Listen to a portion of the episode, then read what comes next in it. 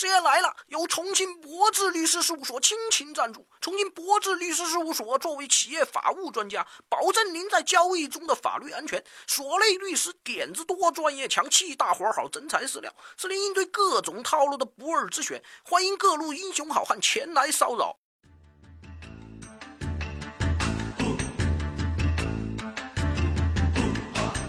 近来，一部《人民的名义》火遍了大江南北，席卷整个朋友圈。小伙伴们张口闭口就是省委纪委停职双规。茶余饭后的，你要是聊不出个达康书记、侯局长，都不好意思跟人聊天了。不同于以往霸道总裁爱上我的剧情，这部热剧的核心其实就是两个字儿：反腐。说到这腐败。近年来的新闻一直不少啊，上至国家领导人，下至村里的妇联主任，老百姓的心里面那是痴恨绵绵无绝期呀。还别说咱国内，您看前不久这韩国总统不也涉嫌受贿被下课了吗？不少人都吐槽啊，棒子总统都带头受贿了，他们竟然还在琢磨搞萨德的缺德玩意儿。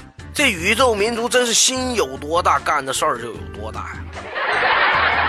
当然，这扯远了。回到咱们本期的话题上来，师爷就来说一说咱们的法律关于这个贪腐的一些知识。一开始呢，师爷需要大家明确一系列概念。咱们经常在说贪污受贿，这在我们的法律中是两种犯罪，他们既有共同点，又有区别。相信不少小伙伴都没有搞清楚啊。贪污和受贿的主体都是国家工作人员，当官的、公务员、公职人员，甭管您怎么理解，反正就这么一回事儿。否则，一平头老百姓，您去贪谁的污、受谁的贿啊？而这些人都是利用职务上的便利，以权谋私，并且是明知不可为而为之。用咱们法律专业术语来说，他们的主观上是直接故意。对他故意，他一定是故意的。还说什么人在官场身不由己？我呸！这是贪污和受贿的几个相同特点。那么咱们说说区别：第一，贪污犯罪贪的是公共财产；受贿犯罪受的是公私财物，既有公的也有私的。第二，贪污是通过侵吞、窃取、骗取等方式非法占有公共财物。而受贿则是通过为他人谋取不正当利益的手段，非法索取、收受他人贿赂的公私财物，就是咱们通常说的权钱交易。第三，从目的上来讲，贪污是为了非法占有公共的财物，而受贿是为了取得他人或单位的公私财物。当然，经常有小伙伴在说宇宙民族想把发明宇宙这一事实贪为己有，这可不算咱们定义的贪污啊。因为他们还没有成为宇宙管委会的常委呢，所以小伙伴们可千万别乱说话。而他们的总统，就目前已知的情况来看，就是涉嫌受贿犯罪了。举完了例子，上面说的这堆概念，咱一般人不好记也记不住。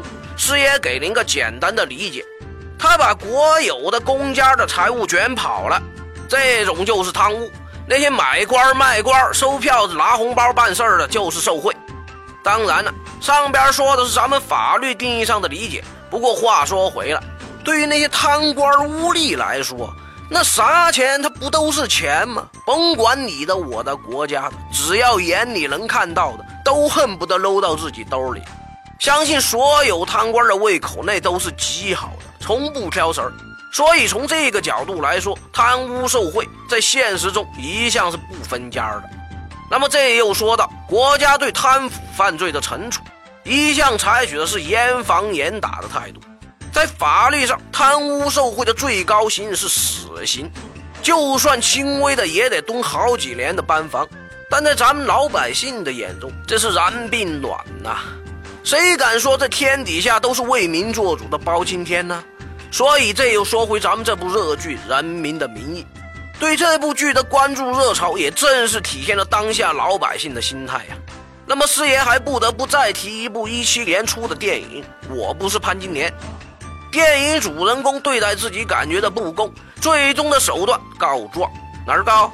信访局逐级一层一层上访，从地方最后告到了北京。但这个手段的有效性也是值得推敲的。师爷就真真的清楚几个告状上访的，最后被精神病了的活例子。呵呵，然也，命也。贪腐问题涉及的是国家官员体系的复杂问题，自古亦然。这些东西平时跟咱老百姓似乎不沾边，但却也总是时不时的会跳入我们的视线。咱们对贪官污吏既恨又无奈。师爷的一期节目并不能说清道明这一堆是非。而且在这一系列问题上，师爷也没有更好的高招提供给大家伙儿。但我们须知啊，社会总是有阴暗面的，而且要面对这些阴暗面，也总是会困难重重的。所以咱们始终不能放弃追求公平正义的那颗心。这是师爷的几点个人感想。有道是“三年清知府，十万雪花银”，当官敛财似乎成为了一种常态。但也有句话叫“当官不为民做主，不如回家斗地主”。大是大非，咱们说的都太多太多。节目的最后是送给诸位官家老爷的那句话：“世间有正义，为官且思量，劝君莫伸手，伸手必被捉。”